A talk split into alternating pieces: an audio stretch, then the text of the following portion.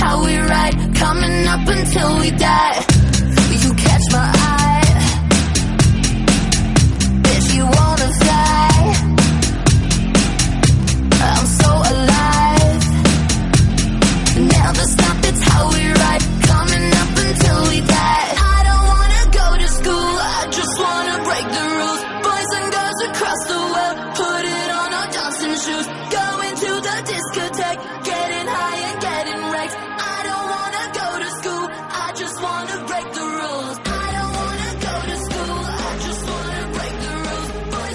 Días, buenas tardes, buenas noches, bienvenidos a Flagrant Fall.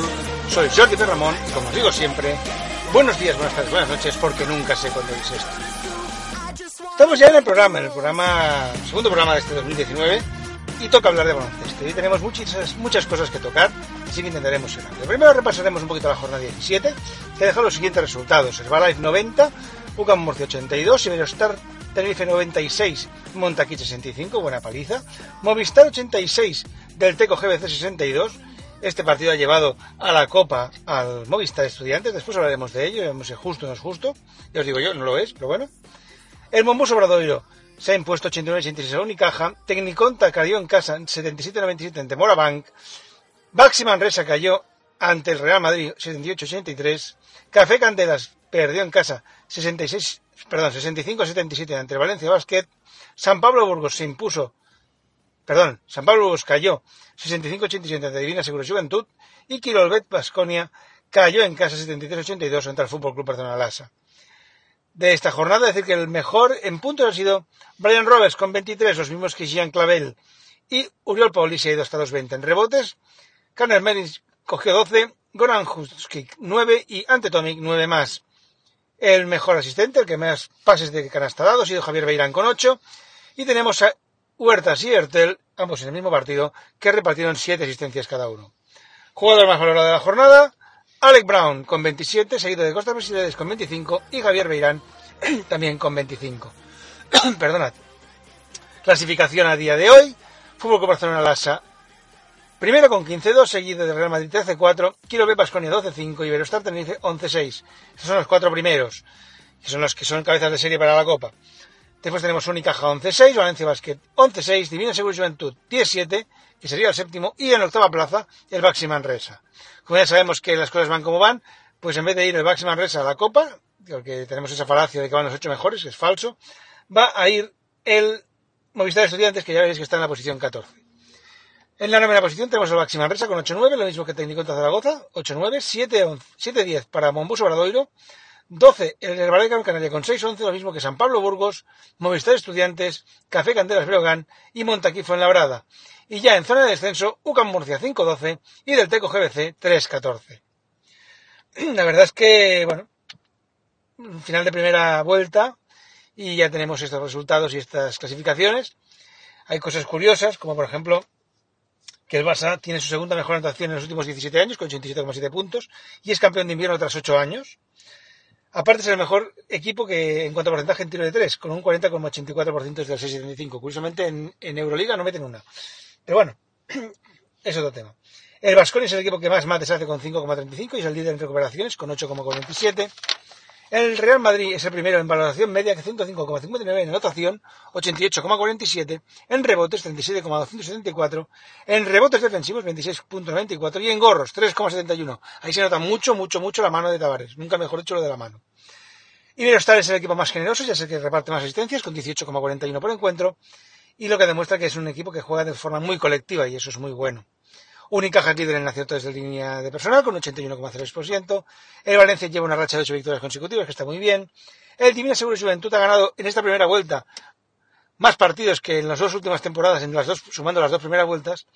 Por eso ha pasado de estar luchando por no bajar, o por bajar, vaya, a estar luchando por meterse, bueno, se ha metido en la Copa. Manresa tiene el mejor balance de los últimos años, con, con 9-8, está en positivo, y se ha quedado nada de la Copa. Andorra es el equipo que más faltas provoca, con 22,06. El técnico de Zaragoza es el equipo que más anota de 2, con 23,88 canastas, porque de 2 por encuentro. Obrador es el equipo que más desfibriladores necesita, ya que en sus 17 partidos, de sus, bueno, que ha habido 17 partidos que se han resuelto por menos de 10 puntos. Herbalife, pese a estar jugando fatal, es líder en rebotes ofensivos. San Pablo Burgos iguala números ofensivos respecto a la campaña anterior y mejora ostensiblemente en defensa.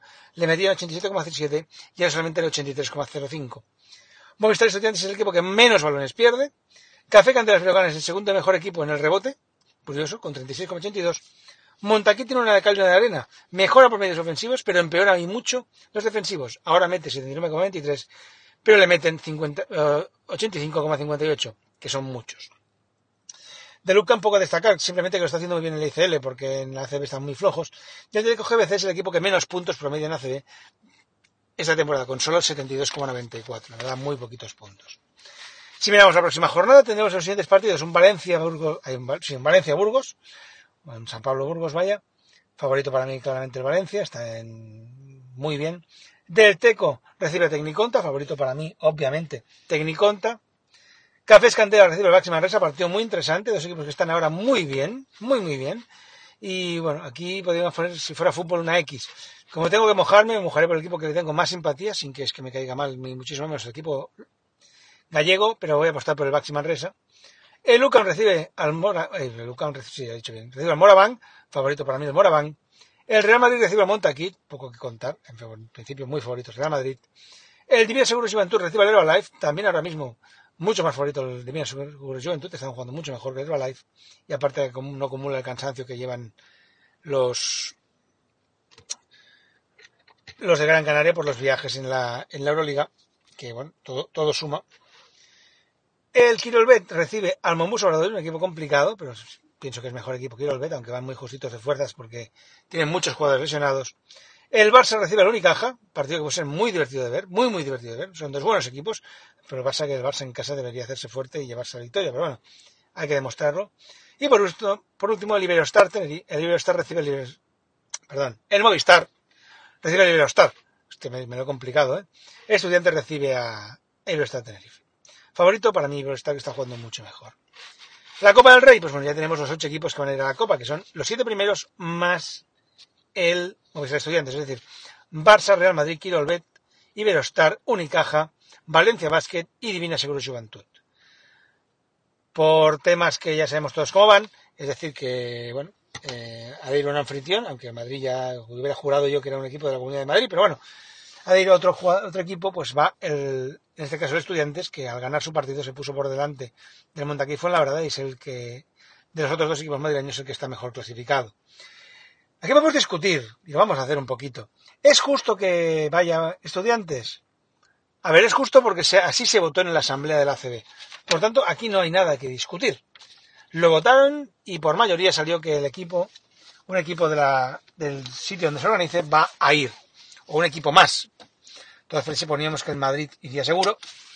Y después la cosa estaba entre Montaquit o estudiantes. Por lo tanto, es una cosa que votaron en la asamblea los clubes y no hay nada que discutir. Es correctísimo, no es ninguna crítica. A nivel deportivo, ¿eso es justo? Hombre, no es justo para el Manresa, en este caso. Un equipo que se ha ganado, creo yo. O no se lo ha ganado porque ha quedado séptimo, ha quedado octavo y solo van los siete primeros. Siempre tenemos esta manía de decir que a la Copa van los ocho mejores y eso es falso. Es algo que pasa a veces, pero que es falso. Van siempre los siete primeros más el invitado. ¿Sería mucho más justo, mucho más deportivo que fueran los ocho primeros, mejor, los ocho mejor clasificados? Por supuesto. Pero aquí ya entran intereses económicos y entran muchas más cosas que a veces se nos escapan un poquito. Veremos si, si eso es justo o no es justo. Bueno, eso lo tenéis que decidir vosotros. Yo considero que no. A mí me gustaría más que siempre, siempre, eh, fueran los ocho primeros. También me gustaría que la Copa, pues a lo mejor no fuera a Madrid, no fuera a Barcelona, no fuera a Málaga o no fuera a Vitoria. Quizás sería bonito llevar la Copa, ese torneo tan maravilloso, a otras ciudades. Ciudades que a lo mejor no pueden disfrutar del mismo baloncesto ACB o de baloncesto ACB de forma regular. Yo qué sé. Pues ahora mismo Girona creo que tiene un pabellón suficientemente grande para poder albergar una copa. El, porque creo que es muy grande. No lo sé seguro, pero habría que mirarlo. Pamplona tiene un pabellón muy grande. La Rioja podría tener otro equipo, bueno, Logroño. No sé, llevar la copa a lugares en que habitualmente no hay ACB. Quizás sí aumentaríamos o haríamos que hubiera más gente interesada en esta liga, en nuestra competición, en la ACB. Porque a veces la, competición de la ACB queda un poquito para los que somos cuatro frikis. Eh, somos tú y yo. Tú que me oyes y yo que lo explico. Pero bueno, eso ya es una cosa que habría que verla, que habría que discutirla y es bastante complicado, porque la verdad es que es bastante complicado. En fin, hasta aquí más o menos las cosas de la CB. Solamente una cosita más. Comentaros que hay una novedad. El Vasconia, ante su plaga inmensa de lesiones, ha fichado y ha hecho trayéndose a Jalen Jones, un, que es el nuevo jugador de Vasconia, un jugador formado en la Universidad de Texas, que ha jugado en la NBA y en la G una G en la que ha disputado 80 partidos y ha promediado unos estupendos 19,9 puntos y 7,9 rebotes. Yo, por lo que tengo oído y visto y leído, no es que sea un jugador estrella, ni muchísimo menos, no es un Toko Shingelia, no os quiero engañar, pero sí puede ser un jugador que ayude muy mucho al conjunto de Perasovic. Todavía así veremos si ayuda o no ayuda, si se adapta rápido o no. Por bien de Vasconia espero que sí. Y nada, mm, os dejo con la maravillosa voz de Edith Piaf que va sonando por ahí debajo, que nos va a hacer llegar prontito, prontito el vintage.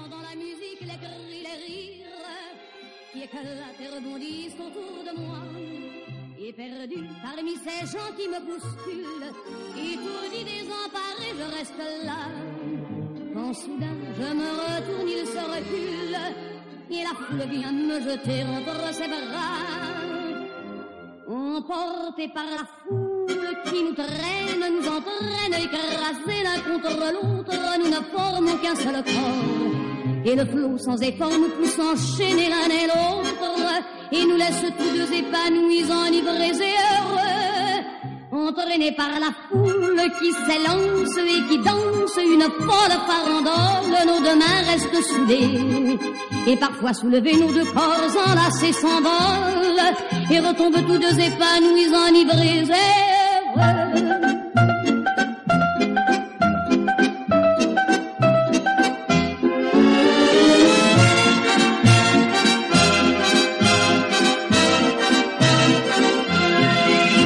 Et la joie qu'elle a poussée par son sourire me transperce et rejaillit au fond de moi. Mais soudain, je pousse un cri parmi les rires quand la foule vient l'arracher d'entre mes bras. Emporté par la foule qui nous traîne, nous entraîne, nous éloigne l'un de l'autre, je lutte et je me débat. Mais le son de ma voix s'étouffe dans le rire des autres. Et je crie de douleur, de fureur et de rage et je pleure. Et traîné par la foule qui s'élance et qui danse une folle farandole, je suis emporté au loin. Et je crispe mes poings maudissant la foule qui me vole. L'homme qu'elle m'avait donné que je n'ai jamais. Bien, pues ya estamos oyendo a, la preciosa voz de Piaf, eso significa que hemos llegado al vintage, pero hoy, como soy un pelín despistado y vivo en mi mundo, para variar, me he dejado de comentar una cosa en la sección anterior, que es cómo van a quedar o cómo está qué equipos van a jugar la Copa, eso lo he dicho, pero no cómo van a jugar. Si miramos, veremos que la Copa del Rey, sus dos ramas, de, alguna manera, tenemos que el primer día, el día 14 del 2, a las 7 tendremos Iberostar Tenerife Unicaja, y a las 9 y media un Barça Lassa Valencia Basket. Y el día 15 tendremos un Quirolbet Basconia Divina Segura Juventud Real Madrid Movistar Estudiantes. Dicho de otra manera, los dos lados del cuadro tenemos por un lado el cuadro de Bienestar Unicaja Barça y Valencia y por el otro aquí Quirolbet Divino Segura Juventud Real Madrid y Movistar Estudiantes. El partido, el clásico, solamente se podría en la final, ese Barça Real Madrid otro clásico, porque por qué nos vamos a engañar, otro clásico podría ser tranquilamente un Barça contra Quirolet, un Barça contra el Divina Juventud o un Valencia contra el Real Madrid, porque la verdad es que cualquiera podría estar ahí. Pero ya os digo, el primer día a las 7 juegan Universidad de contra Unicaja, 9 y media Barça, Barça, Valencia, Básquet y el día 15 Quirolet, Vasconia, Divina Juventud y Real Madrid, Movistar Estudiantes a las 9 y media. Semifinales serán el día 16 a las 7 y a las 9 y media y la final será a las 7 y media del día 17. El que gane del Iberostar Unicaja se enfrentará al que gane el del Barça Lasa Valencia y el que gane del Quirolbet Diverso Juventud se enfrentará al que gane del Real Madrid Muestra Estudiantes. Bien, hecho este pequeño comentario, que hemos hablado de la Copa pero no de esto, nos vamos a ir al vintage. Un vintage hoy es un vintage que viene con, con cositas, porque la verdad es que hablaré de un jugador que era muy bueno, pero que se perdió. porque Roy Tarpley era talento diluido en alcohol y drogas. El Vintage se va a ir a Estados Unidos, a la NBA, y pasará por Europa, y nos contará la historia de alguien que pudo ser y no fue. Roy James Tarpley podía haber sido uno de, esos nombres que todos recordaremos como un crack en su posición, un jugador imparable, talentoso y diferencial. Pero por desgracia asociamos el nombre de Roy Tarpley a la cara oscura del baloncesto de élite, a la cara del pudo ser y no fue. Decir Roy Tarpley y recordar a un jugador que fue expulsado en dos ocasiones de la NBA, y lo fue por consumo de, de drogas y alcohol. Un jugador que solo jugó seis temporadas en la mejor competición, la NBA, y en ellas nos mostró lo mejor. Era su juego espectacular. Pensemos que es un tío que llegó a promediar 20,4 puntos, 11 rebotes, 2,2 asistencias, 1,2 robos, 1,8 tapones de media. Y la verdad es que era un espectáculo. Lo peor es que nos enseñó, nos mostró eso, que era su juego maravilloso, y lo peor, sus adicciones. Ese problema de adicciones que tenía que era bastante grave. Pero bueno, vamos un poquito de historia. Tarpley nació el 28 de noviembre del 64 en la Gran Manzana, en Nueva York. Y era un jugador de 2,11 de altura y unos 104 kilos de peso aproximadamente. Su primer contacto con el básquet competitivo fue en high school, en concreto en Cooley, que está en la ciudad de Detroit. Tras acabar high school se fue a la universidad, en concreto a la de Michigan, donde se convirtió en estrella del equipo. Durante sus cuatro años en los Wolverines promedió 13,1 puntos, 7,8 rebotes, 2,1 tapones, 1,1 asistencias y 0,8 robos, destacando su tercera temporada, donde se fue hasta los 19 puntos, 10,4 rebotes, 1,6 asistencias, 2,2 tapones y 0,9 robos. Ese tercer curso, que corresponde a la temporada 84-85, lleva a su equipo a proclamarse campeón de la Big Ten, y eso le llevó al premio del mejor jugador de la conferencia. Como veis, era un jugador interesante. Esa temporada tiene el récord anotador de su carrera, con los 31 puntos que le endosa a Purdue. La temporada siguiente, la que correspondía a su año senior, Roy Tapper dejaría su nombre marcado en las libros de historia de su equipo, al establecer un récord de tapones en un partido, algo que ocurrió ante los Florida Southern. Tapper lideró los Wolverines en tapones en toda su etapa universitaria y fue el mejor en rebotes y anotación las tres siguientes temporadas. Es decir, en todas excepto en la primera. Es más, sigue siendo el Wolverine con más tapones puestos en la universidad, cifra que dejó en 251 gorros, que no está nada, pero nada mal. Ese buen juego, esas buenas maneras, obviamente no pasaron desapercibidos para la NBA, algo que le llevó a ser elegido en la séptima posición del draft del 86, siendo el equipo que lo eligió los Dallas Mavericks. Lo cierto es que la cosa empezó bien, muy bien, ya que su año rookie Torpley promedia 7,5 puntos, 7,1 rebotes, 0,7 asistencias, 0,7 robos y 1,1 tapones por partido, algo que le lleva a ser escogido dentro del equipo rookie de la competición. Ya empezaba bien. Su segundo año, los números suben, se va hasta los 13,5 puntos, 11,8 rebotes, 1 bueno, 1.1 asistencias, 1.3 robos, 1.1 tapones. Y se le escoge mejor sexto hombre de la competición. En la temporada 89-90, y tras haber jugado seis partidos, es detenido por conducir bajo los efectos del alcohol y, lo que es peor, por resistirse al arresto.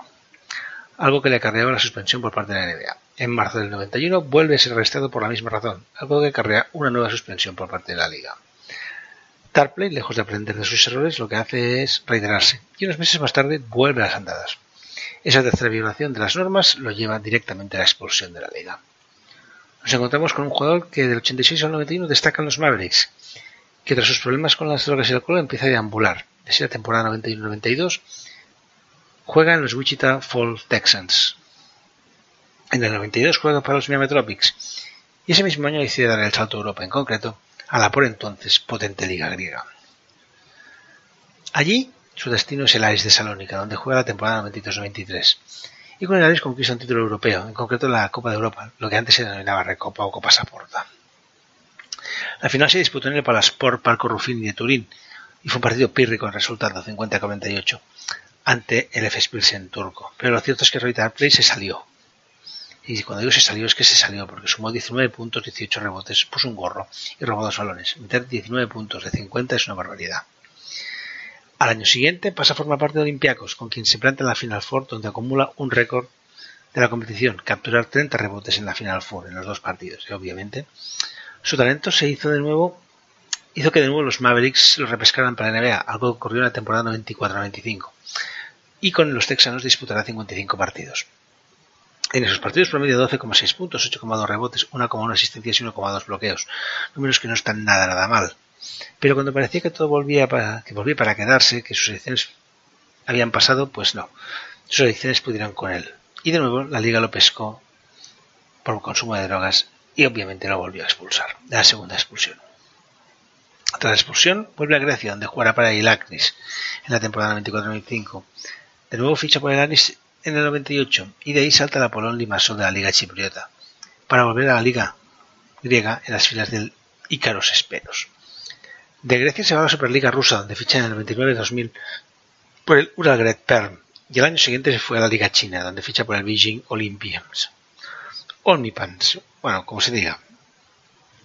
De China vuelve a USA, donde deambula por diversos equipos de la bueno, de las ligas menores, de las ligas no por la NBA, sino por la CBA y similares. Fue en los Sioux Falls Skyforce, en los Dodge City Legend y acabaría su carrera en los Michigan Mayhem. La verdad es que Roy Tarplin lo tenía todo, absolutamente todo para triunfar. Tenía talento para jugar de 4 o de 5, tenía agilidad, tenía velocidad, tenía potencia, capacidad de rebote, capacidad para anotar, capacidad para defender. Pero quizás, bueno, y sin el quizás, no tenía lo más importante, que es cabeza. Su carrera deportiva fue larga porque jugó de profesional hasta del 86 al 2006, 20 temporadas, pero no tuvo la pompa que su talento merecía. Quizás si Rita hubiera tenido cabeza y no hubiera sucumbido a sus adicciones, hoy estaríamos hablando de un pívot mítico de la NBA. Y hoy, en cambio, hablamos en este vintage de un juguete roto de la liga. Un juguete que nos dejó el 9 de enero de 2015, tan solo tenía 50 años. 50 años regados de baloncesto de calidad, pero impregnados por el aroma del alcohol y el sabor de las drogas. Lo cierto es que lo intentó, intentó todo para volver, incluso llegó a demandar a los maps alegando que su negativa a reincorporarlo violaba la ley estadounidense de, bueno, una ley que ley estadounidense con discapacidades, pero según él, porque según él vaya, su adicción era eso, una discapacidad. Al final llegaría a un acuerdo, si no recuerdo en 2009, con un acuerdo extrajudicial. Pero la verdad es que lo único que le privó de triunfar en NBA no fue eh, esa supuesta discapacidad, sino su propia cabeza, su escasa cabeza. Roy Taylor quizás es un ejemplo más de esos deportistas que tienen talento infinito, pero muy poca capacidad para afrontar la fama y lo que ella conlleva. Un juguete roto que acabó deambulando por Europa.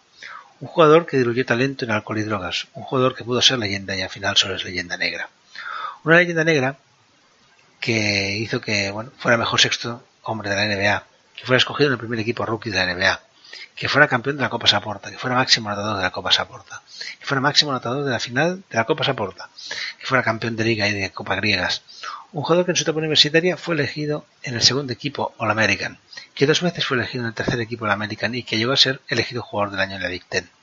En definitiva, un jugador que podía haber sido leyenda por su juego y talento, y es leyenda por su escasa cabeza.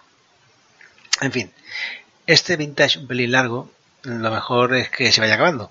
Así que os voy a poner un poquitín de música y tras eso volveremos con más secciones. En concreto, nos vamos a ir a lejos de acá, lejos de acá, que diría él, que él tiene ese acento tan particular. Pero nos vamos a ir a Buenos Aires, donde tenemos a bueno de Matías Armat, que tiene muchas, muchas cosas que contarnos. Pero bueno, eso será después de este poquito de música y con cuando vuelvamos ya entramos directos con de Matías Numbers, que hoy está muy muy interesante. No a introducción mía, ya directamente ¡pam!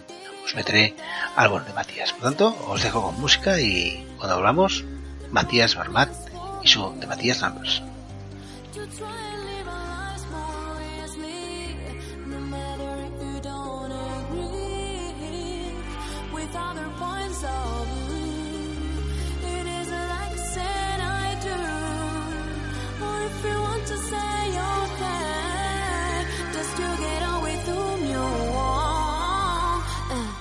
My way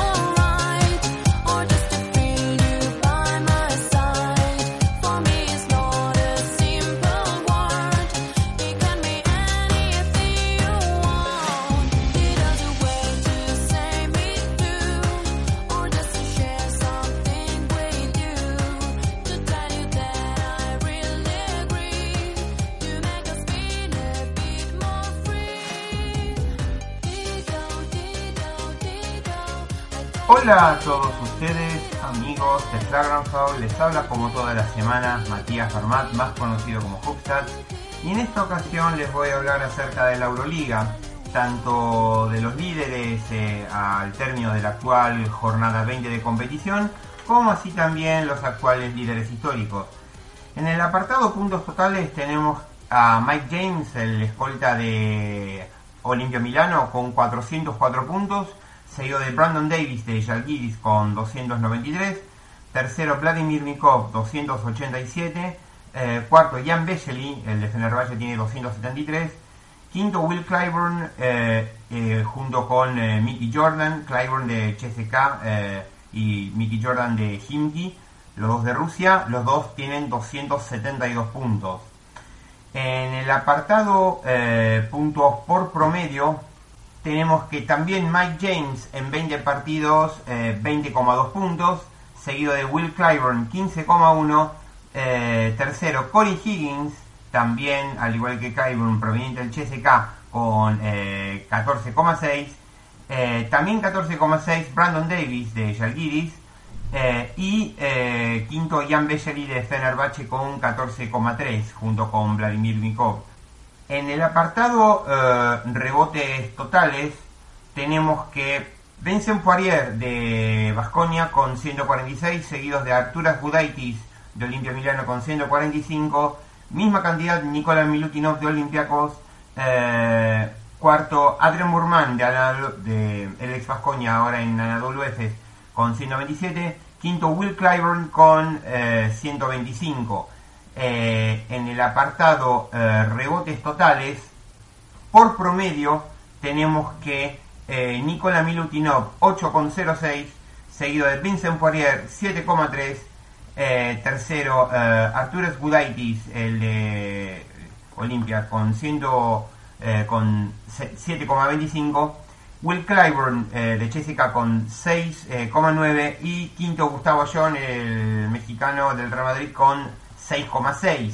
En el apartado asistencias totales, eh, Nick Calafis de Panathinaikos lidera la lista con 161, seguido de Mike James con 146, tercero Vasile Micic de Anadolu Efes con 106, cuarto Basilis Panulis con 105. En el apartado de asistencias por promedio, eh, tenemos a Nick con 8.05, Mike James con 7,3, tercero Basile Micic con 5,3 eh, y cuarto Basilis Panulis con 5,2. Los cuatro jugaron 20 partidos.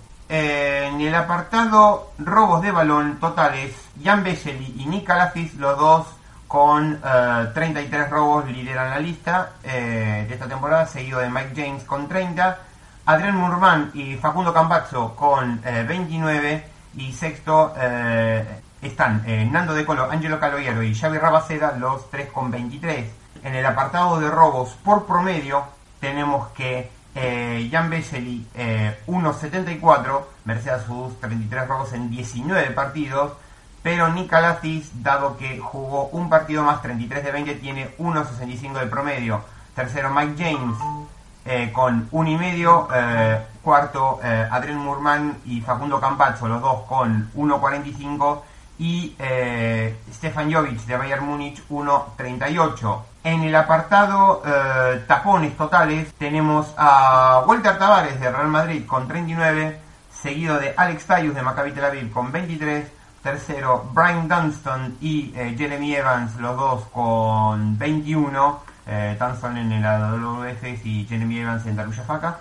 Y tenemos que quinto está eh, compartiendo Arturas Gudaitis de Armani Milano y eh, Mickey Jordan de, de Himki con 20.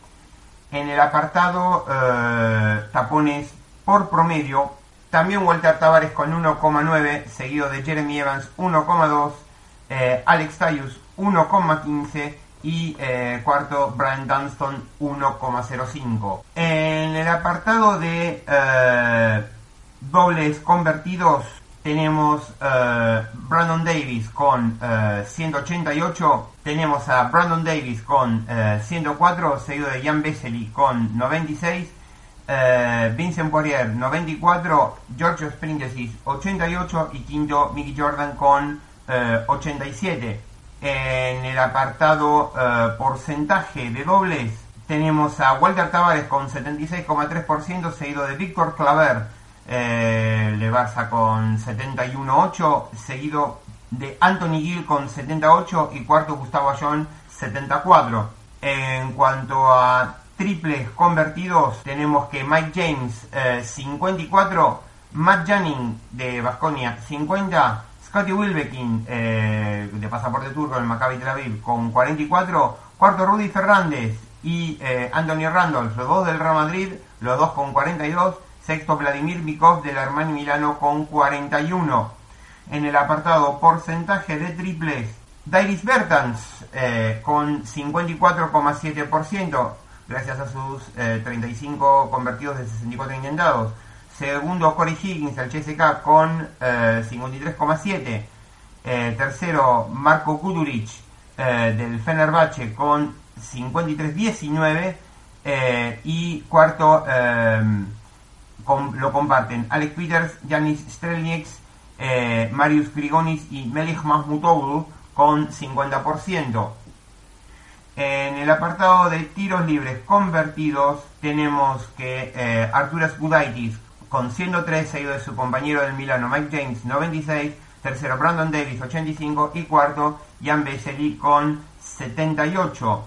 En el apartado porcentaje de tiros libres tenemos que Sergi Yul con 96,77%, 30 de 31, seguido de Nando de Coló eh, con, el del CSKA con 94,6, tercero Marius Grigonis con 93,6 y cuarto Costas Lucas 93%.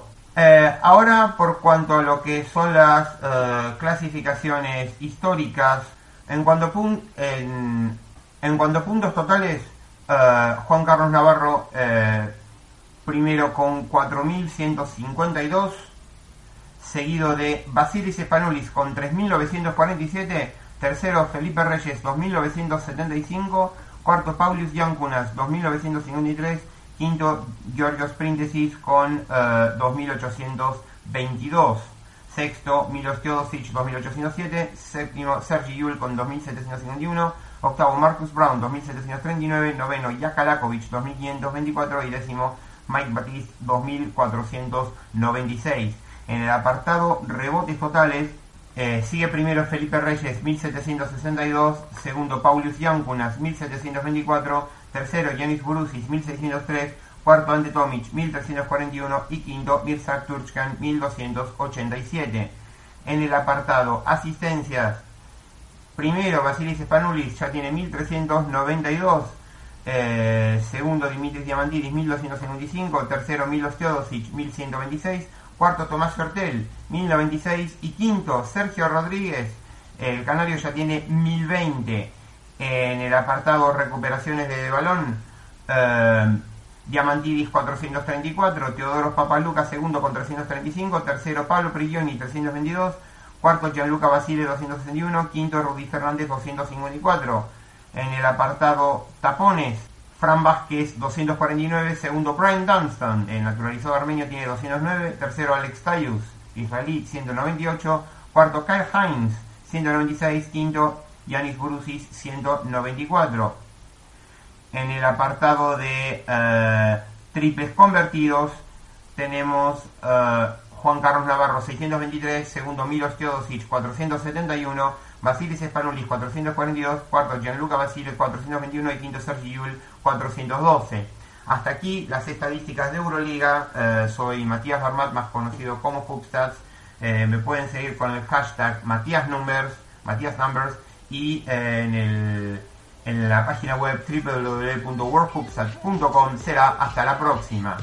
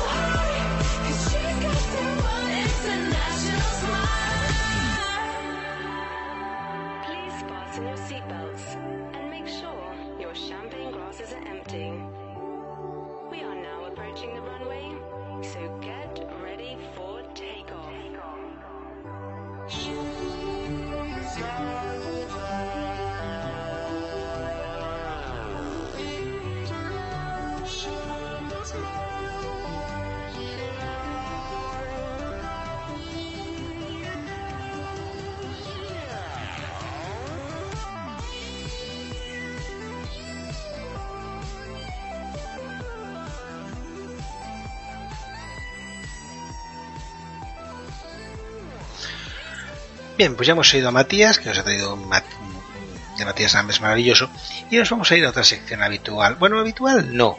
La verdad es que no es una sección habitual porque por desgracia llevamos mucho tiempo con el bueno de Oscar Villares de baja. Porque bueno, tenido una faringitis muy espectacular. Esto que nos ha grabado, nos ha tenido que grabar a cachos porque no puede aguantar mucho tiempo la voz hablando. Ya sabéis que a él le gusta. Nos metemos con Matías que decimos que los argentinos hablan mucho, pero bueno, de Oscar déjalo estar también, porque es de los que no se callan ni bajo el agua. Y haberlo tenido tantos días callado, pues ha sido, ha sido durillo. Duro para él, porque estaba, ya os digo, un poco pocho. Y duro para nosotros, porque nos hemos perdido, pues, una de las partes más curiosas, que son las historias de Oscar. Las historias de Oscar que nos traen cosas, pues, desconocidas para la inmensa mayoría de nosotros, por decir para todos. Pero bueno, eso se ha acabado, porque el bueno de Oscar ya está más o menos recuperado, y esta semana nos trae una historia. Por tanto, no me voy a enrollar más, os voy a dejar directamente con, con Oscar y vamos a ver qué historia nos cuenta hoy en las historias de Oscar. Muchas gracias, Jordi. Buenos días, buenas tardes, buenas noches. Un placer estar con vosotros después de tanto tiempo. Espero que a partir de ahora mis apariciones sean más frecuentes. Mi audio de hoy trata sobre Bob Love, cuya historia deportiva y humana bien merece unos minutos para descubrir a este jugador muy poco conocido en relación a su calidad como profesional. Quizás mucha gente solo asocia el nombre de los Bulls a jugadores históricos como Jordan y Pippen, pero Love fue uno de esos jugadores clave en la franquicia en los años 70. Uno de los pocos jugadores que tiene su camiseta retirada con esta franquicia. Este alero de 203 fue de los mejores en su posición y solo le faltó algún éxito colectivo con la franquicia, quedándose a un paso de jugar las finales de la NBA en 1974 y 1975, cuando perdieron ante Milwaukee y Golden State. El camino de Bob al estrellato fue largo y sinuoso. Apodado Butterbean por su afición a la verdura, Bob creció en una pequeña casita de dos habitaciones, ubicada en el noroeste de Luisiana, siendo uno más de 14 hermanos. Su madre tenía solo 15 años cuando nació, siendo abandonada por el padre de Bob y sus hermanos. Cuando tenía 8 años, su madre se casó con un exmarine, una persona con muy mal carácter que solía pegarle cada vez que estaba enfadado. No mucho después de que se casaron, Bob se escapó y se mudó con su abuela. Cuenta el propio Bob Love que cuando su padrastro fue a buscarlo, su abuela le recibió con un hacha en las manos para evitar que se lo llevara. Después de la temporada de fútbol americano, decidió probar en el equipo de baloncesto ese mismo año, pero no pudo hacerse con un puesto en el quinteto titular porque Lucius Jackson, futuro medallista olímpico, jugaba en su misma posición. Sin embargo, después de que Jackson se graduó y fuera a la universidad, Bob vio su camino despejado en su último año y rápidamente se convirtió en el mejor jugador del equipo, con un promedio de más de 30 puntos por partido. Hasta ese momento, nadie en su familia había pensado en ir a la universidad, pero él tuvo el impulso de convertirse en alguien especial, por lo que cuando los entrenadores comenzaron a aparecer en su puerta con ofertas de becas, Butterbean estaba preparado para escuchar sus propuestas. Sin embargo, las personas que llamaron a su puerta no eran entrenadores de baloncesto, sino entrenadores de fútbol. La decisión final estaba entre Grambling State y Southern University. Pero el entrenador de Grambling State llegó 90 minutos tarde a la reunión y Bob le informó que iba a Southern University para jugar a fútbol. Ese mismo verano, antes de que comenzara su primer año, el entrenador de fútbol de Southern, A.W. Mumford, se encontró con Bob jugando un partido contra algunos de los jugadores del equipo universitario de baloncesto, en el gimnasio del college. Mumford se dio cuenta rápidamente de que la mejor oportunidad de su preciado recluta para su futuro no estaba en el campo de fútbol, sino sobre el parquet de madera. Mumford apartó a Love a un lado y lo instó a pensar seriamente en cambiar de deporte.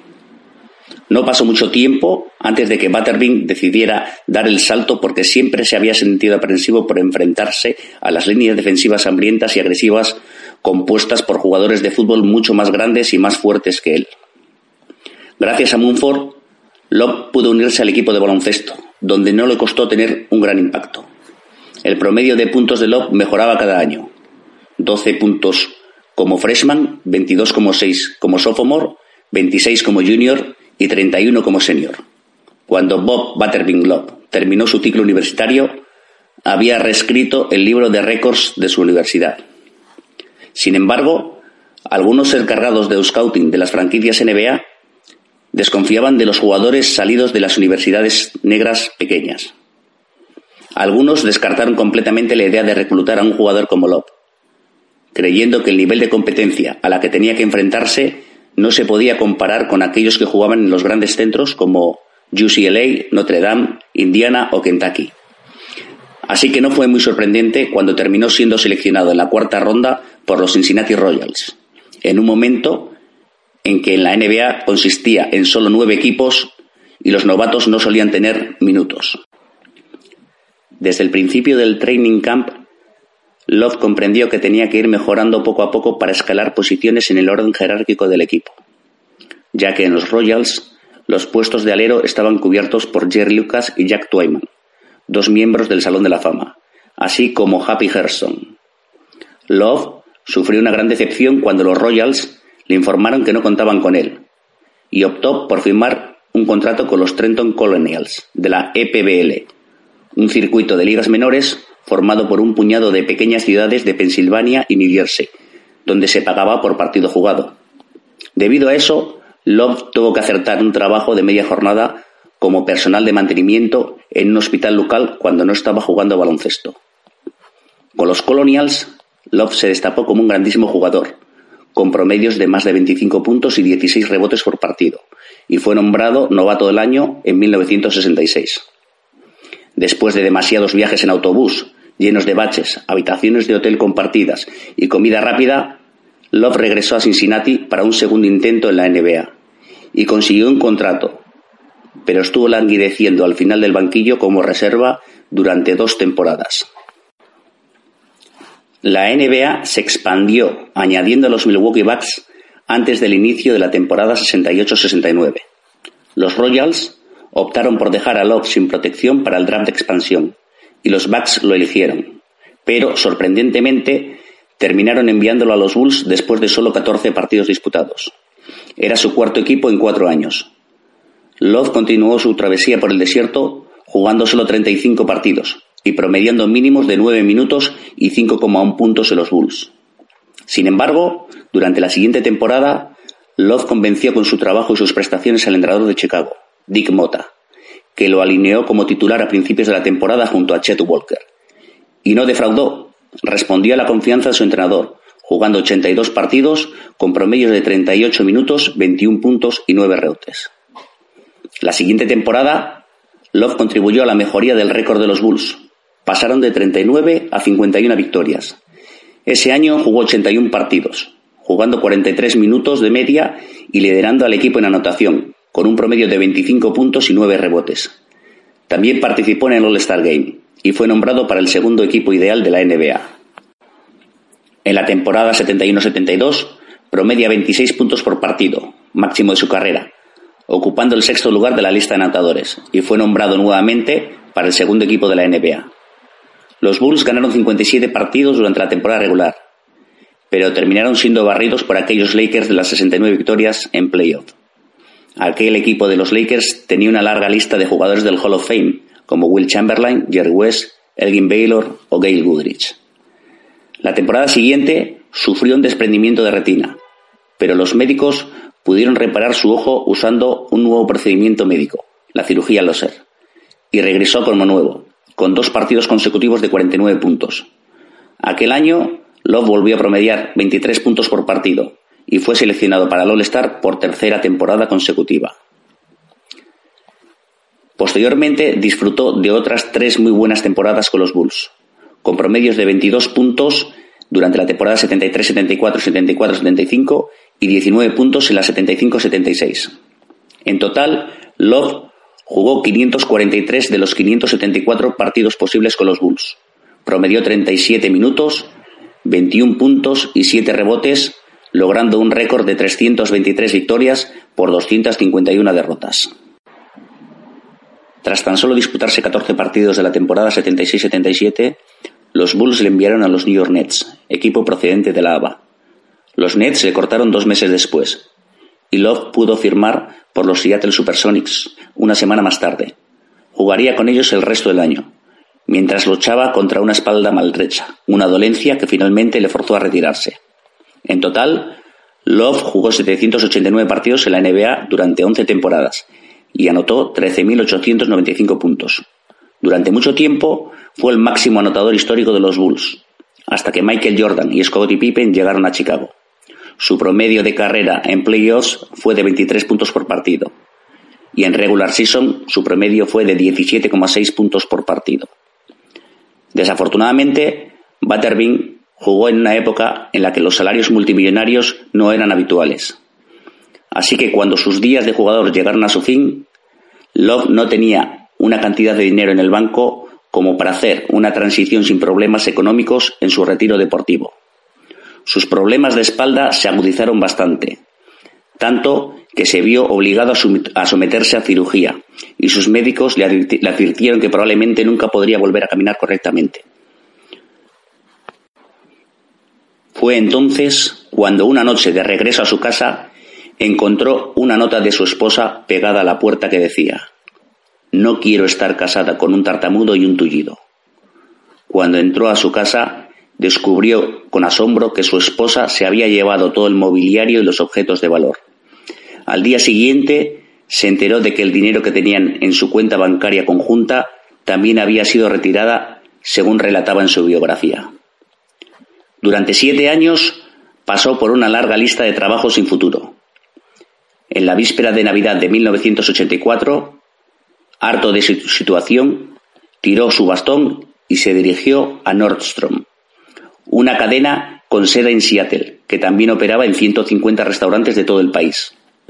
Love, que se graduó en Southern con un título en alimentos y nutrición, solicitó y recibió un trabajo en la división de servicios de alimentos, se convirtió en un mozo de 42 años que limpiaba las mesas y lavaba, los platos a 4,45 dólares la hora.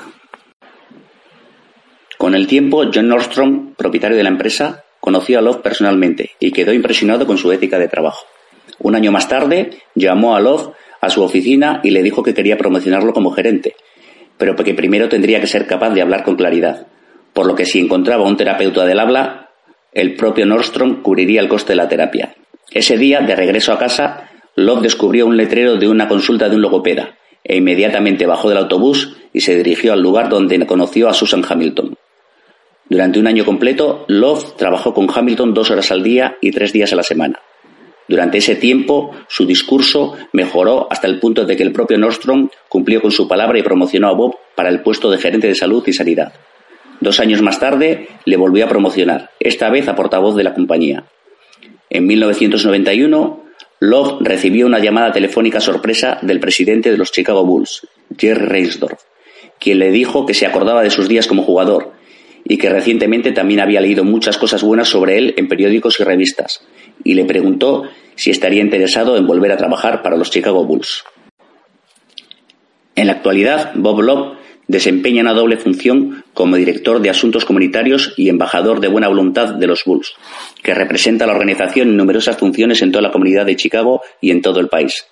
Realiza más de 200 presentaciones cada año, visitando hospitales y escuelas, asistiendo a varios eventos de caridad y también pronunciando discursos inspiradores a varios grupos comunitarios y agencias sin fines de lucro. El 14 de enero de 1994, Love se convirtió en el segundo jugador de los Bulls en la historia en ver retirada su camiseta número 10. El primero fue el número 4 de Jerry Sloan. Bueno, pues esto ha sido mi relato sobre Bob Love, un jugador que tuvo una historia de superación dentro y fuera de las canchas. Y así llegamos al final de esta sección. Un placer estar de nuevo con vosotros y os dejo con Jordi para que siga con el programa. Hasta una de nueva edición se despide de vosotros Oscar Villares. Todo tuyo, Jordi.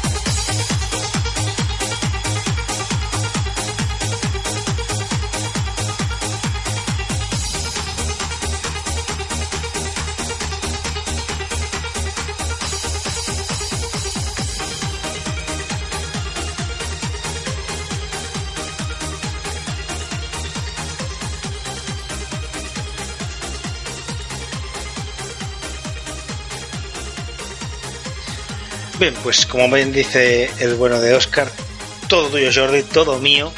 Por tanto vamos a seguir con el programa porque la verdad es que ya estamos contando muchas cositas y bueno, hoy por desgracia no podemos tener al, al bueno de Zaid, que sigue estando con un pequeño problema personal y que esperemos que pronto esté todo, todo arreglado y no tendremos pues la NCAA, la NCAA con Z de Zaid. Así que no nos queda más que irnos directamente a hablar de la Eurocup y de la Euroliga. Una Euroliga que se ha acabado hace escaso ratito, el último partido que estaba viendo el Barça y que por desgracia, bueno, por desgracia para mí, porque yo soy, yo soy, soy culé, pues hemos perdido contra el Chesca. Pero eso os lo contaremos ahora en un ratito. Primero vamos a repasar cómo ha ido la jornada en eh, la Eurocup. Una Eurocup que ha tenido los siguientes resultados. En el grupo E, el Mónaco ha perdido en casa pues, 68-71 entre el Partizan de Belgrado. El Alba de Berlín ha ganado 87-85 al Ritos Vilnius. En el grupo F, el Asbel de Villerban ha ganado 75-52, buena paliza al Fraport Skyliner Frankfurt. Y el Lokomotiv Club Krasnodar se ha impuesto 88-76 ante el Radio Olm. En el grupo G, el Estrella Roja de Belgrado ha caído 81-82 ante Valencia Basket, ganando el Pioneer, que eso tiene mucho, mucho mérito. Y el Limoges ha caído en casa 77-78 entre Unicaja, dos partidos decididos por un solo punto, pero con victoria de los equipos ACB, cosa que es muy de celebrar. Por último, en el grupo H tenemos que el Sevilla Zagreb ha caído en casa 83-100 contra el Unis Kazán y el Moraván se ha impuesto 86-74 al Zenit de San Petersburgo, lo cual es una, enorme noticia. Si miramos clasificación, veremos que tenemos en el grupo E a Alba Berlín con 3-1, Mónaco y Partizanis de Belgrado 2-2 y Ritas Vilnius 1-3. Aquí no hay ningún equipo clasificado todavía. En el grupo F, las Bell de Villarban está 4-0 y el Lokomotiv como Krasnodar 3-1 y ambos están clasificados para la siguiente ronda. El Ratifor Ulm está 1-3 y el Fraport Skyline Frankfurt está 0-4. En el grupo G, Valencia Basket se ha clasificado ya gracias a las 4-0. Le sigue Unicaja de Málaga que está 3-1 y que bueno, tiene que hacerlo muy mal para no clasificar en la siguiente ronda y está tercero la Estrella Roja con 1-3 y Limoges último con 0-4. Y por último, en el grupo H, una gran, gran noticia, enorme noticia. El Moraván está clasificado para la siguiente ronda gracias al 4-0 que lleva. El Unis Kazan está 3-1, el Zenit San Petersburgo 1-3 y el C de Vita Zagreb está 0-4. Si miramos la próxima jornada, que será la ronda 5, perdón, la ronda 5 no, la jornada 5, que sería la que podría confirmar a Unicaja también metido ya en ese grupo, tenemos los siguientes partidos. El Mónaco se enfrenta al Alba de Berlín y el Partizan de Belgrado, el Partizan Nice Belgrado, al Ritus Vilnius. El, en el grupo F, el Fraport Skylines Frankfurt recibe Lotte Formul, duelo alemán. Y el Asbel de Villerman recibe el Lokomotiv Kuban Krasnodar. En el grupo G, Limoges recibe el Estrella Roja Belgrado y Unicaja al Valencia Basket. Y por la fratricida. Y el grupo H tenemos al Zenit San Petersburgo que se enfrenta al Ones Kazán y el Moraván recibe al Zenit Zagreb.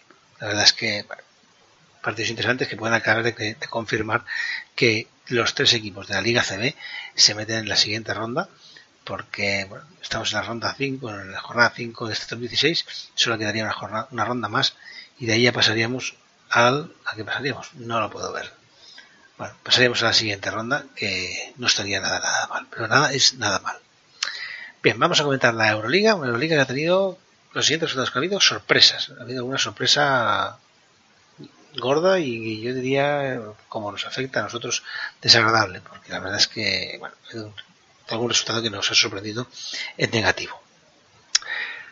El Fenerbahce se ha impuesto claramente 90-75 al Olympiacos del Pireo, el Maccabi Fox se ha impuesto 84-75 al, al conjunto del Panathinaikos y, y tenemos que el Armani perdón, tenemos que el Armani Change Olimpia de Milán se ha puesto 80-70 a Zalgiris Kauna con un gran partido de Mike James. Le permitió 20 puntos, luego es una barbaridad. El Real Madrid se impuso 92-84 al de Istanbul. El Kimki de Moscú caído, ha caído en casa 60-71 entre el Bayern de Múnich. El ha, ha dado el sorpresón, sorpresón enorme, en un partido muy malo, de obviamente del Vasconia y se han puesto 80-75 al Vasconia. La verdad es que sorpresa negativa en Do mayor porque pese a que Vasconia va con lo que va, pues me creo que va cortito de personal. No esperábamos que perdiera contra la Fasaca, que con todo respeto es una banda del pueblo porque no juega nada. Pero si no juega nada, pero tú tampoco, pues al final quizás estás más, acostumbrado- a Ufosaka a no jugar a nada y se lleva del partido. Lo que he podido medio ver y medio leer y medio me han llegado comentarios en el último cuarto Vasconia pues le pasó un poquito como el otro día contra el Barça en que se le acabaron las ideas y se ha dedicado a tirar de tres de forma compulsiva cosa que no ha salido bien. Pero bueno sigamos comentando los partidos. El Budugnos se han puesto al 75 a 70 al Herbalife de Canarias desde la llegada de represa parece que el conjunto del Budugnos está remontando el vuelo. Y por último el fútbol las ha caído 76-84 ante el Chesca de Moscú.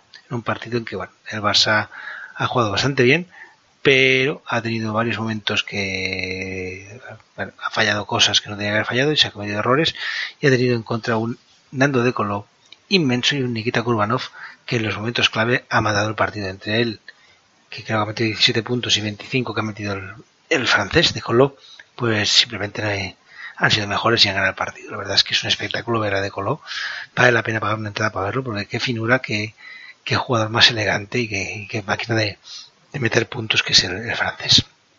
Ojalá viniera a la Liga CB, me da igual al equipo, ¿eh? incluso aunque se vaya al Madrid, me da igual, pero es que es un placer verlo jugar.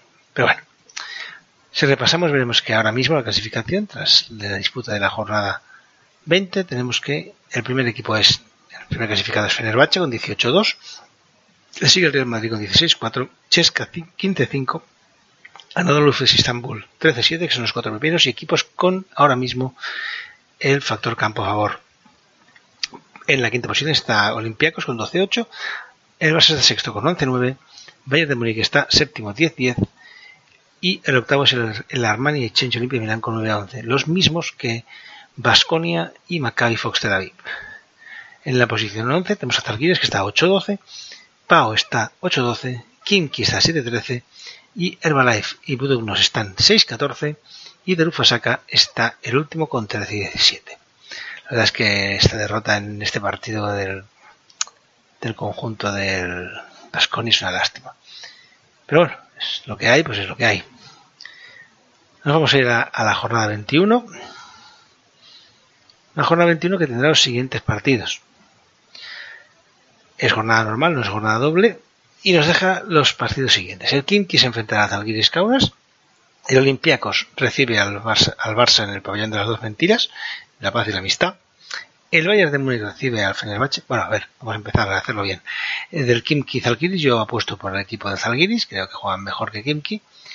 Del Olympiacos Barça apuesto por el Barça, aunque es un campo muy, muy, muy, muy difícil de ganar, pero bueno, pienso que lo está jugando mejor, últimamente está jugando cada vez mejor, y aunque haya perdido contra Chesca, creo que se puede ganar en campo de Olympiacos, aunque será difícil. El Bayern recibe Fenerbahce, no hay mucho que discutir, Fenerbahce es favorito.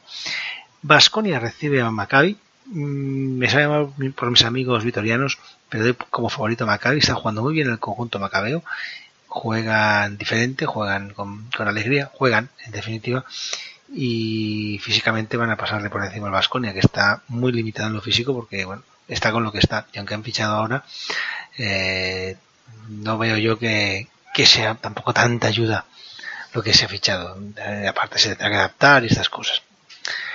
El Chesca recibe al Budugnos, un partido que, bueno, el Chesca es uno de los partidos que ha partido allí, en, en Puerto Rica, y tendrá ganas de venganza, y yo creo que va a meter un show impresionante. El Darufa Saca recibe el Real Madrid. A priori el Madrid debería ganar, sí, sí o sí. Pero también teníamos lo mismo de Vasconia y al final cayó. Pero vaya, en principio, Darufa Saca es mucho peor equipo que, el Madrid y debería ganar el Madrid. El Pau recibe el Anadolu en un partido que ser más interesante y el Herbalife recibe el Armani Change Olimpia de Milán en un partido en que los italianos pienso que son los favoritos. En el partido anterior, en el Pau Anadolu, yo apuesto por el conjunto de Anadolu, creo que está jugando, bueno, creo no, la, la clasificación demuestra que está jugando mucho mejor y por tanto pues no hay mucho que, que discutir en eso.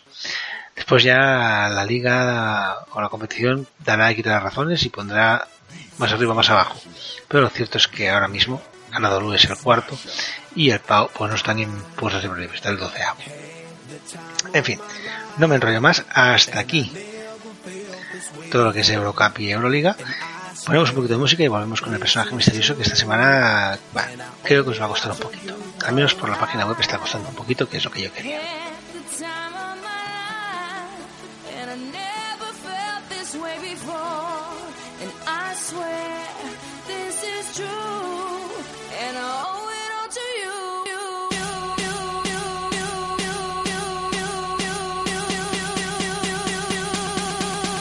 Dirty bit.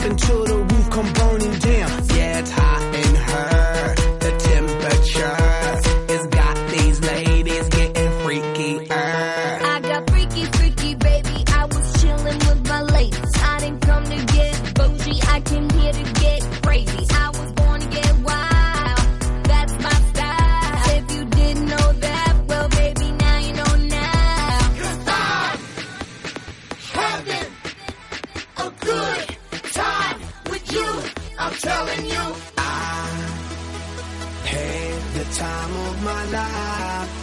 And I never felt this way before. And I swear this is true. And I owe it all to you.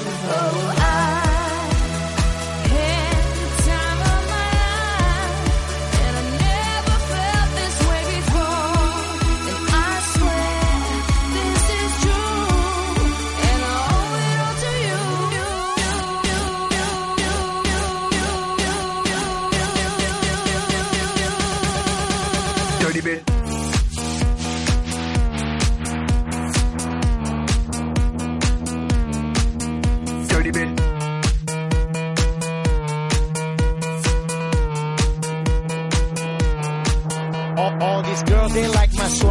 calling me Mick Jagger. I be rolling like a stone jet, set a jet lagger. We ain't messing with no maggots, messing with the baddest chicks in the club.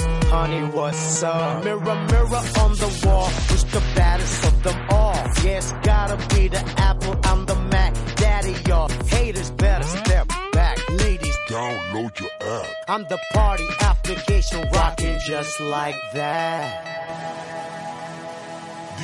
This is International. Big Mega Radio Smasher. Cause I'm having a good time with you.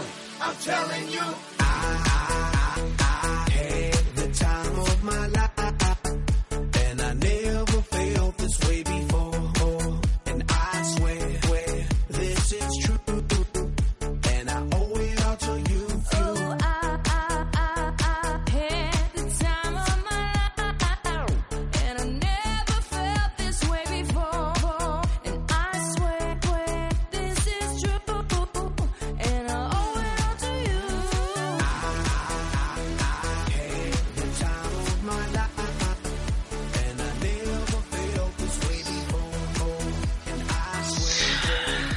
Pues con el sonido de los Black Eyed Peas, pues vamos ya llegando al final del programa. Un programa que hoy ha tenido un poquito de todo, hemos recuperado secciones, nos faltan secciones, que siempre nos pasa, pero lo cierto es que hemos hecho, creo, un programa que nos ha quedado bonito, nos ha quedado entretenido. Y bueno, espero que os haya gustado. Si no os ha gustado, pues ¿qué le vamos a hacer? No podemos hacer mucho más. Solo esperar que el próximo día pues nos, nos quede un poquito mejor. Antes de irme quisiera, bueno, antes de irnos quisiera disculparme por el programa, el último programa, no este, sino el anterior. La verdad es que la grabación, cuando lo, monté, se oía, o yo lo oí, bastante diferente, pero cuando se subió a iBooks, el sonido era, sobre todo al principio, paupérrimo, pésimo, se oía fatal. Era un dolor de, un dolor de muelas oírme hablar, porque se, se oía cortado, se oía con ruido de fondo, se oía vaya, horrible. No puedo decir más que lo siento, no era mi intención a ponerlo tan incómodo para oír, porque obviamente lo que primero que quiero es que lo que decimos se entienda lo mejor posible, pero hay veces que como somos un poquito rudimentarios, pues pasan estas cosas. Por tanto, deciros que lo siento y que intentaré que no vuelva a ocurrir, pero bueno, no os prometo nada tampoco. Como siempre, dar las gracias al bueno de Matías, que nos hace una seccionaza cada semana, y eso que hay días que no se encuentra demasiado fino, hoy no estaba muy centrado, palabras textuales suyas, pero igualmente se ha, se ha- se ha mojado y ha, hecho un seccionón. Y dar las gracias a, Oscar, que bueno, tras esa faringitis terrible que ha sufrido, pues ha sido capaz de, de, de hacer un, un historión de los suyos. Eso sí, me lo ha enviado en 87 trozos porque no puede hablar muy seguido y he tenido que irlos pegando uno a uno. O sea que si oís un, algo que se corta entre medio o algo es que ya no depa más. Uno ya, ya no puede más. Como os digo siempre, muchas gracias a todos nuestros colores, a Zaid, a Oscar, a Albert, a Dani Merida y a, y Matías y obviamente a mí mismo, porque también colaboro, o más que colaborar lo todo, por, por hacer posible el podcast. Sin, sobre todo sin ayuda de ellos, de los colores, el podcast sería muy coñazo porque solamente me debería hablar a mí. En fin, muchas gracias a todos. Deciros también, como siempre, no somos muchos, eh, yo llevo mucho tiempo diciéndonos cuando éramos muchos, os decía, ahora somos poquitos, hemos llegado, creo que esta semana pasada éramos 50 o 60 le- oyentes, muy poquitos, pero me es igual, seamos 50 o como hemos llegado a ser 20.000, pues si nos oís bien y si nos oís, pues mala suerte. Lo hacemos esto para divertirnos y simplemente a los que nos oís, pues muchas gracias por hacerlo. Si, como os digo siempre, si veis alguna cosa que quisierais mejorar o que alguien quiera colaborar o incluso yo que sé, lo que sea, pues me mandáis un, un correo electrónico, me avisáis por Twitter, es mi Twitter sabéis que es arroba y ahí yo encantado si queréis colaborar de, de, de hacer, intentar ver cómo podemos hacerlo para que sacáis por este pequeño podcast. En fin, no enrollo más, os dejo que tengáis un muy feliz fin de semana, que tengáis mucho, mucho, mucho, pero mucho baloncesto. Yo tengo mañana a las 9 de la mañana tengo baloncesto en pista descubierta, o sea, me voy a helar porque hace un frío en Barcelona que flipas, pero me da igual, ver a mi hija jugar a baloncesto, ver a las preminis, es un auténtico placer. Y antes de irme, quiero decir una cosa más. Hoy durante el partido entre el Chesca y el Barça, o el Barça el Chesca, se han producido dos situaciones que no me han gustado nada. Y no son situaciones de juego, no son situaciones de decir, no, es que ha pasado, han hecho esto mal, han hecho esto, aquello mal. Mm, Yo no me voy a meter en que el Chacho ha tenido una enganchada con Hanga. A ver, los que están en la pista, siempre he dicho que son los únicos que se pueden enganchar, a saber lo que se habrán dicho entre ellos dos, y a mí ni me va ni me viene. Se han dicho lo que quieran y ya está. Lo que no me ha gustado, y es mi afición, que una parte de la afición del Barça se pusiera a llamar hijo de puta al bueno del Chacho. Y lo digo como lo pienso. Al campo no se va a insultar. Al campo se va a animar. Pagar una entrada no te da derecho a insultar a nadie. El otro día por redes sociales criticaban y fue primero en decir que lo que hizo Hortel de hacerle un gesto obsceno a alguien de la grada en Basconia no está bien. Pero tampoco está bien que el público se meta con los jugadores. No me parece correcto. Y para mí tanta sanción merece uno como el otro. Lo que pasa es que es difícil encontrar a los imbéciles, porque no tiene otro nombre, que hoy se han puesto a chillarle, bueno, lo que os he dicho, al bueno Sergio Rodríguez. Pero sería bueno que estas situaciones se evitaran. No somos fútbol, gracias a Dios. Nosotros somos capaces de irnos a una Copa del Rey, meter ocho veces juntas y que el mayor incidente sea discutir por quién paga la cerveza. Y eso es lo que es el baloncesto. Gente que va a ver un partido de básquet y a pasárselo bien, y tienes al lado a uno del equipo contrario y comentas la jugada. Podrás estar de acuerdo o no, eso es evidente. Pero lo que queremos es eso, no que la gente vaya a insultar a ningún lado. Si quieres insultar, te coges y te buscas un espejo y te miras al espejo y te insultas. Que será mucho más provechoso para todos y encima los que queremos ir con niños, porque por ejemplo hay una compañera de Carla, bueno, de, sí, del, otro equipo Premini que ha ido al campo, no tenga que escuchar a salvajes insultar a nadie. Lo digo con mi equipo, con el Barça, para que luego no digan que no, pero cuando haces tu equipo no dices nada. No, lo digo con mi equipo, con el Barça. Eso no me gusta, eso es un error y eso no está bien. El aficionado tiene que entender, y yo el primero, que al campo vamos a pasarlo bien y animar, no a insultar. En fin, dicho esto, que es bueno, una cosa que yo tengo muy clara y que ojalá tuviéramos todos más clara, y que cuando nos encontramos con un atolondrado, voy a decir imbécil, pero bueno, que se dedique a insultar lo que tendríamos que hacer todos, tanto en campos de minis como en campos de seniors de amateur, escoger ese señor o señora y decirle, oiga, mire, la puerta está allí, vais a insultar a este, al guardia urbano de turno, si tiene huevos de hacerlo. En vez de venir aquí a insultar a un jugador o una jugadora. Lo dicho, buen fin de semana, muy feliz fin de semana, que tengáis mucho, mucho, mucho, mucho básquet, pero mucho es mucho, y disfrutarlo, disfrutad del baloncesto porque es un deporte maravilloso, es un deporte que nos apasiona y con el que nos lo pasamos muy bien. Y bueno, ya os suena música de fondo, me callo ya, que llevamos una hora y veinte casi, no llega, pero una hora y cuarto larga y yo estoy aquí cascando. Buenas noches a todos.